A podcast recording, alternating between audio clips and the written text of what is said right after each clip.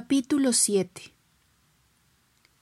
Al despertar, Pedrito alargó el brazo para saludar a Perdido. Lo estiró cuanto pudo, pero no sintió la frente, que solía bajar el perro para dejarse acariciar, ni su lengua húmeda saludando sus manos. Abrió los ojos. ¿Dónde estás? Y al mirar desierto el espacio que ocupaba Perdido, cada noche junto a su cama, salió corriendo. Mamá, ¿dónde está? La madre levantó la vista del puchero que humaba azotado por el fuego. Vio la mirada ansiosa de Pedrín y le dijo ¿Dónde está quién? sin darse cuenta que en el mundo del niño el perro era protagonista. ¡Mi perro! Nunca se separaba de mi cama. No está. ¿Lo ha visto, madre? Siempre que algo se perdía, la madre demoraba un poco el trajín de buscarlo, porque las cosas perdidas suelen encontrarse ellas solas, cuando menos se piensa, o porque tenía demasiados cansancios dentro para buscarse otro. Además, se resistía a angustiarse a la primera. Habrá salido a dar una vuelta, no va a estar cosido a ti el pobre animal. Pedrín vio que la madre volvía tranquilamente a darle vueltas al puchero, con el cucharón del mango largo, como si nada hubiera sucedido. No iba a turbarse ella ni a dejar puchero seguro por perro perdido. Pedrín la miró un instante desconcertado, cómo era posible que la madre no se angustiara con él, pero comprendió que suyo era el perro y la preocupación y salió corriendo calle abajo. Perrito. gritaba buscando en cada patio detrás de cada cancela, a la vuelta de cada esquina, fue a la taberna, a la tiendecilla, a la capilla casi derrumbada, y llenó el caserío de silbidos y carreras. Nada. Preguntó a cuánto vecino se cruzaba con su afán, y todos contestaban encogiéndose de hombros o moviendo la cabeza en un no silente. Pedrín comprendió que era demasiada poca cosa el perro perdido de un niño pobre para alterar su rutina. Entonces arreció su búsqueda, y no la de esta mañana, la más difícil y miedosa, en plena noche, y la doblemente angustiada del día siguiente y el otro.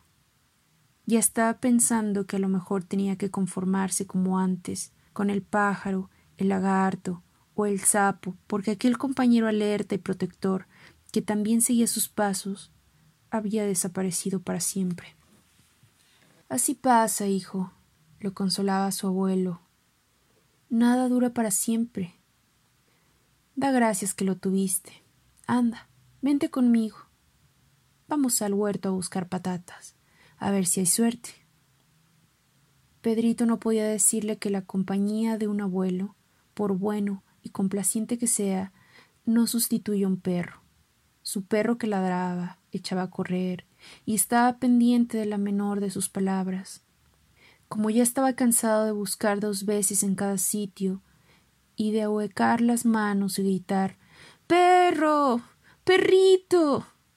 decidió buscar en los lugares improbables, incluso en aquellos donde no cabría perdido, o donde, de estar, se vería a simple vista. Así, se subió al camión del tío, pero ya no buscaba al perro, se conformaba con encontrar una pista, algo que de algún modo le ayudara a encontrarlo. De pronto, entre los muebles viejos y demás trastes que el tío acumulaba para su negocio de venta y trueques, vio algo como una serpiente. Acudió corriendo, empezó a jalarla y salió completamente la soga con que solían amarrar a perdido. Con ella en mano, más que preguntar, acusó a su tío. ¿A dónde te llevaste a perdido? A ninguna parte, respondió yo. ¿Y esta soga? Me la encontré. ¿Dónde? insistió Pedrín. Allá por uno de esos caminos. ¿Hacia dónde? Hacia allá. dijo el tío moviendo el brazo en dirección confusa. Bastó para Pedrín. O sea que el perro no estaba en el caserío, sino por los campos, metido en alguna finca. Salió sin decir nada porque si pide permiso le dicen que no y estuvo camina y sube y baja de sembradío en sembradío, de huerto en huerto, cruzando linderos, llamando y sin que el aire le devolviera un solo ladrido. Cayó la noche, y Pedrín siguió buscando entre las sombras, hasta que al acercarse una finca de portón ambicioso oyó unos ladridos urgentes. Claro que le tenía que ladrar con urgencia. Me tenían prisionero en aquella jaula sucia con poca agua y menos carne. No me dejaban dormir noche completa. Me insultaban, me maltrataban, y ahora en medio de la noche me llegaba inconfundible el olor a Pedrín. Desesperado, alcé las patas y empecé a ladrar.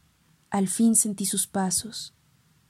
Pedrín había logrado entrar escurriéndose bajo la cerca de alambre, y ya, en unos segundos, como si fuera sueño, estaba el niño con las manos prendidas a la jaula, diciéndome Mi perro, mi perro querido.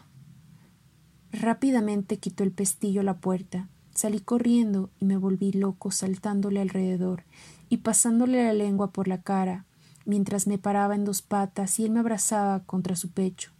Vámonos, pronto. me dijo. Yo me di cuenta que tenía que estarme callado y seguirlo para que la huida fuera rápida y sin riesgos. Si nos oía don Romero, era capaz de ponerme a mí en una jaula y a Pedrín en otra. Suerte que era una noche negra, sin luna ni nada que la alumbrase. Pedrín me susurraba Ven, sígueme y lo seguí penetrando la oscuridad con mi vista, hasta que él levantó los alambres de púas de la cerca, me dijo Agáchate y pasa, no te hagas daño. Pasó él, pegándose mucho la tierra y tan callados los dos, que ni los animales que ven en la noche pudieron vernos o sentirnos. Ya afuera, echó Pedrino a correr y yo detrás de él, libres los dos, hasta que llegamos a una colina suave, forrada de hierba fresca, Pedrín me acarició pasándome la mano por el lomo.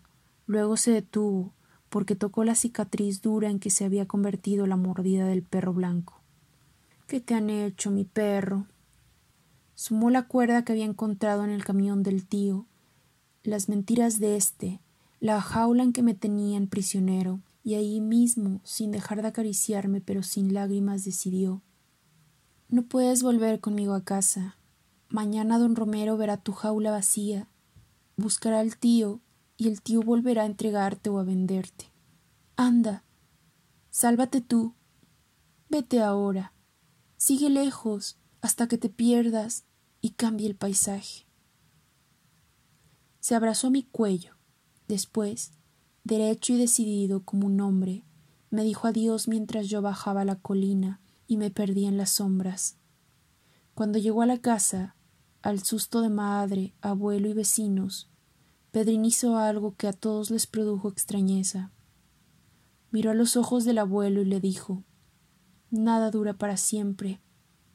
Gracias que lo tuve. Y el abuelo supo que Pedrín había dejado de ser niño.